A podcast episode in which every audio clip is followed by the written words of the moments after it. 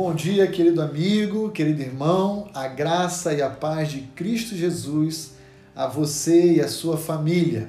Espero encontrar cada um de vocês bem no seio do seu lar.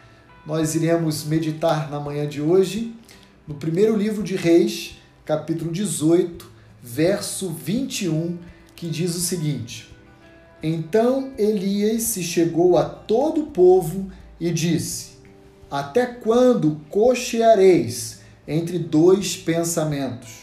Se o Senhor é Deus, segui-o. Se é Baal, segui-o. Porém o povo nada lhe respondeu. Uma das características do nosso momento da história é o momento da pós-modernidade, que é reconhecido pela pluralidade. Esse é um outro conceito ah, muito presente nos nossos dias. Ontem falamos um pouquinho do que é secularização. Hoje, então, eu queria chamar a sua atenção para o conceito da pluralidade, que nada mais é do que a percepção da vida de que existem várias visões igualmente verdadeiras e aceitáveis.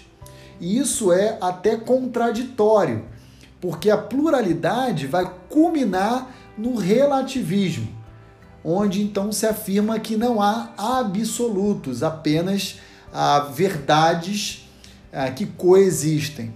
O problema de pensar assim é de que então a gente não tem um referencial.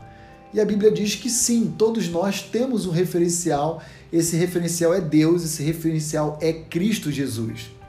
E quando ah, um indivíduo que se diz cristão é levado por essa mentalidade do mundo, então isso é uma evidência de que o seu coração está absorvendo os valores e a filosofia então da nossa sociedade caída. E aí o conselho que nós temos estudado nessa semana é: não amem o mundo, não coloquem o seu coração nessas coisas, não permita com que esses valores ah, da nossa sociedade, dos nossos tempos, cheguem ao coração de vocês e ocupem espaço na vida de vocês. Isso aconteceu séculos atrás, na época também de Elias, com o povo de Israel, o povo pactual, o povo da aliança de Deus.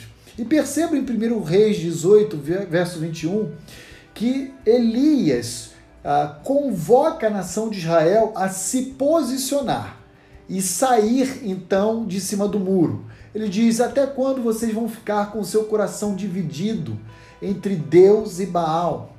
Se Deus é verdadeiro, siga a Deus e abandone a Baal. Agora, se vocês querem optar pela filosofia pagã, então mergulhem a sua devoção a Baal e esqueçam a Deus, mas vocês precisam se posicionar. Porque essa dubeidade essa duplicidade, essa cumplicidade, eu diria, ah, irá condenar vocês. Isso é característico dos nossos dias, mas isso sempre esteve presente também ao longo da história. Então, Elias vai dizer: sigam ao Deus da aliança. Josué fez isso quando ele desafiou as famílias de Israel também a tomarem uma posição ou diante de Deus ou diante do paganismo, enquanto então Josué diz: Eu e a minha família serviremos ao Senhor. Essa é uma marca que per, perspassa toda a história. Temos uma igreja entre Apocalipse 2 e 3 que também está em cima do muro, e por causa disso Deus vai dizer: Olha, porque você não é quente nem frio, eu uh, tenho náuseas e eu estou prestes a vomitar vocês. Ah, o fato é que, quando temos um convite do apóstolo João a não amarmos o mundo, então temos um convite necessariamente que implica num posicionamento.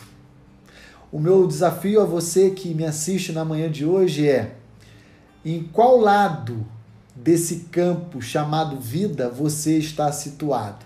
Ao lado de Deus em Cristo Jesus Ou você quer ser aquele camarada politicamente correto que se diz erudito e não, peraí, deixa disso. Eu, eu, eu amo a Deus, mas eu também ah, amo ao mundo e a minha, os valores da sociedade que são pregados.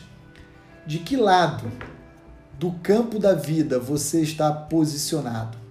Meu convite a você é que você se posicione de lado, ao lado do time de Deus, né?